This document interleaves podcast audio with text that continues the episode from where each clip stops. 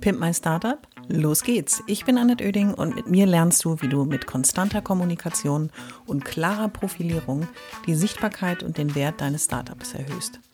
Ich bin Expertin für Unternehmenskommunikation, Selbstunternehmerin und berate seit vielen Jahren Startups. Mit diesem Podcast bekommst du immer am Montag und Mittwoch in einer kurzen Folge meine sofort umsetzbaren Profi-Tipps aus 25 Jahren Erfahrung.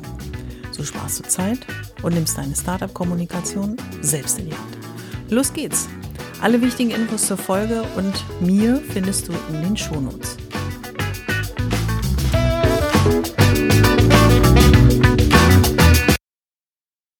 In der heutigen Folge möchte ich dir dabei helfen, auch den Erfolg, den du mit deinen Kommunikationsmaßnahmen für dein Startup erreichst, auch bewerten zu können.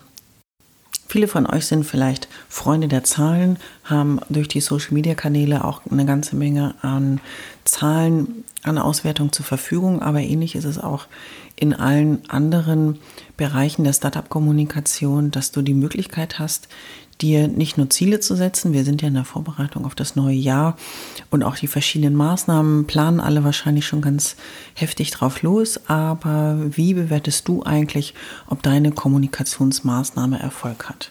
Deswegen heißt die heutige Folge Erfolg oder nicht, du entscheidest.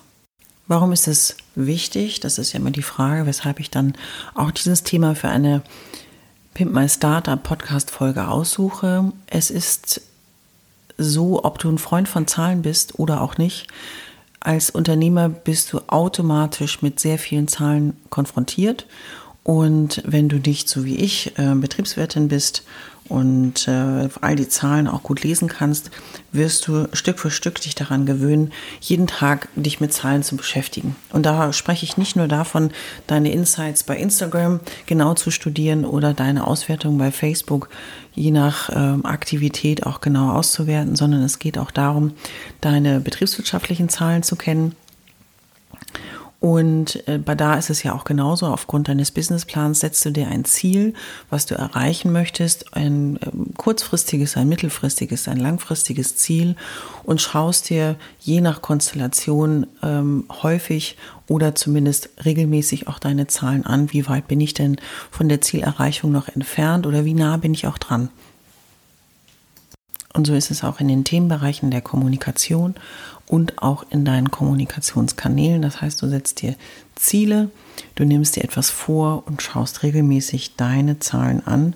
Ob du ein Zahlenmensch bist oder auch nicht, an der Verantwortung für das Unternehmen musst du dich damit auseinandersetzen. Und ich wähle bewusst das Wort musst, weil du wirst zum einen sehr viel mehr über dein Geschäft verstehen, zum anderen aber auch merken, wenn du an der einen oder anderen Stelle nachjustierst, welche Auswirkungen das im positiven oder auch negativen Sinne hat.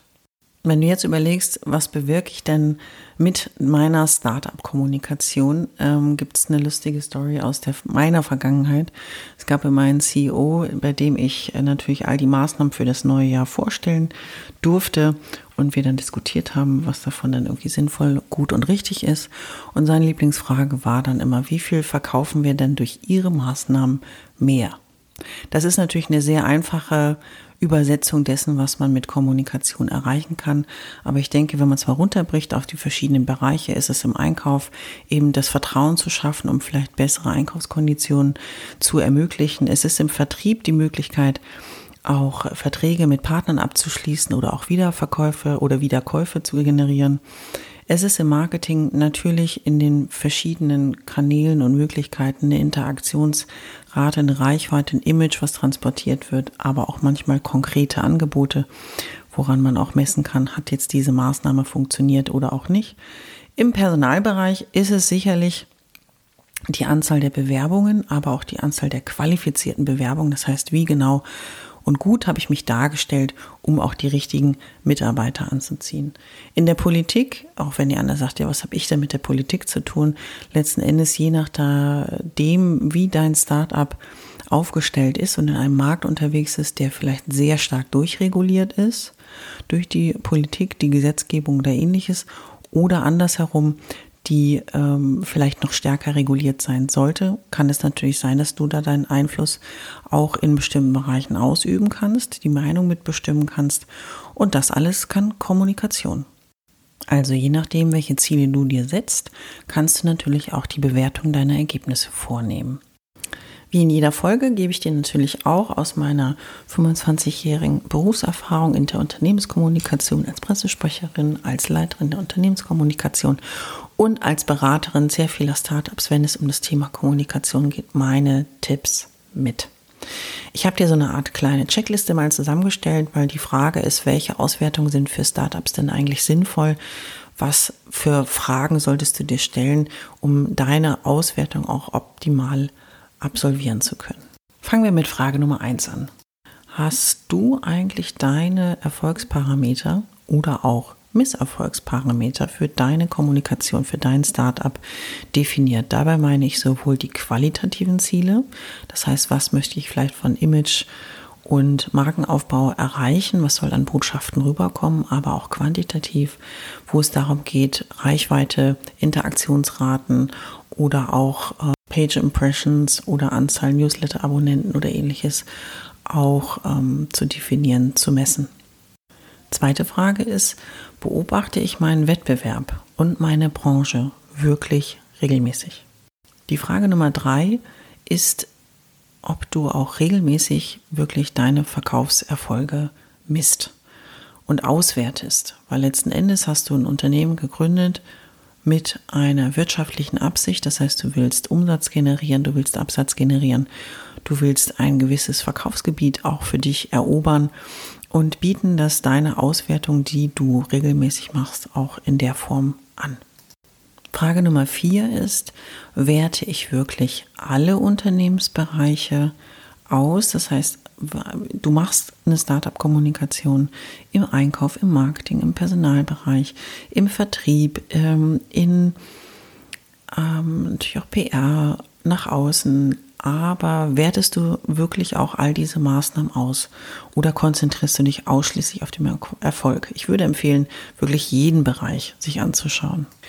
Die fünfte und letzte Frage bezieht sich darauf, Erfolgsziele setzen, Erfolge auch anhand dieser Ziele messen, wie weit bin ich in der Erreichung, ist aber auch eine Frage von Zusammenhängen. Denn unter Umständen beeinflussen Maßnahmen, die du ergriffen hast aus bestimmten Unternehmensbereichen, auch Ziele, die du dir vielleicht insgesamt setzt. Und dann ist es natürlich interessant, auch die Einflüsse der Kommunikation auf diese Ziele zu analysieren und auch auszuwerten, um mit diesen Ergebnissen unter Umständen in der Zukunft weiter noch besser, anders, optimierter zu operieren. Wenn es so abstrakt ist, dann jetzt vielleicht ein Beispiel.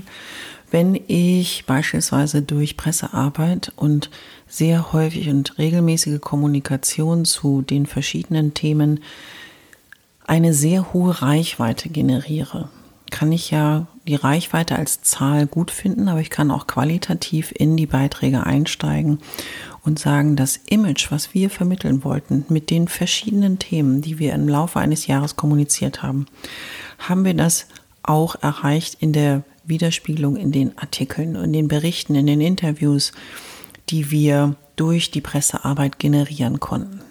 Wenn ich also ein Innovator sein möchte, weil ich eine Weltneuheit erfunden habe, sollten das natürlich die Beiträge auch widerspiegeln. Und wenn es ein Innovator ist, in einem sehr familiären Arbeitsumfeld müssen diese beiden Informationen natürlich messbar, nachweisbar stattgefunden haben.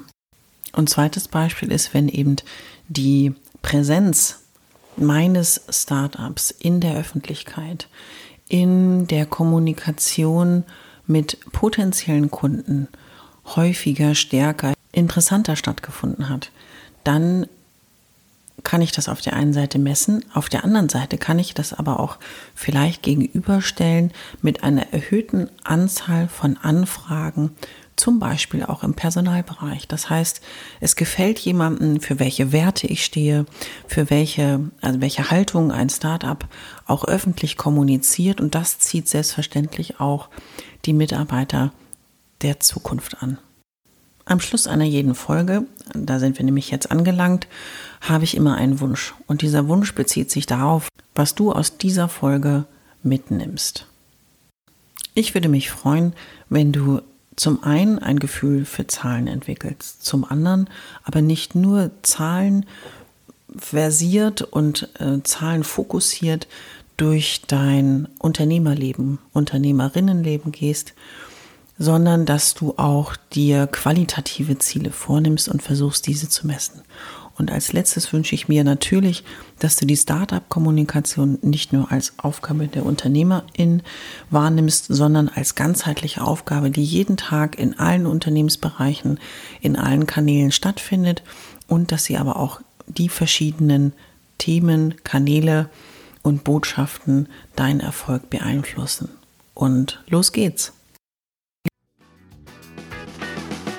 Ich hoffe, es hat dir gefallen und du bist durch meine Tipps ein wenig schlauer, aber vor allem mutiger geworden. Ich freue mich, wenn du meinen Podcast abonnierst und so ab jetzt keine Folge mehr verpasst. Immer montags und mittwochs. Und wenn es dir gefallen hat, schreib mir gerne eine Bewertung und gib mir 5 Sterne.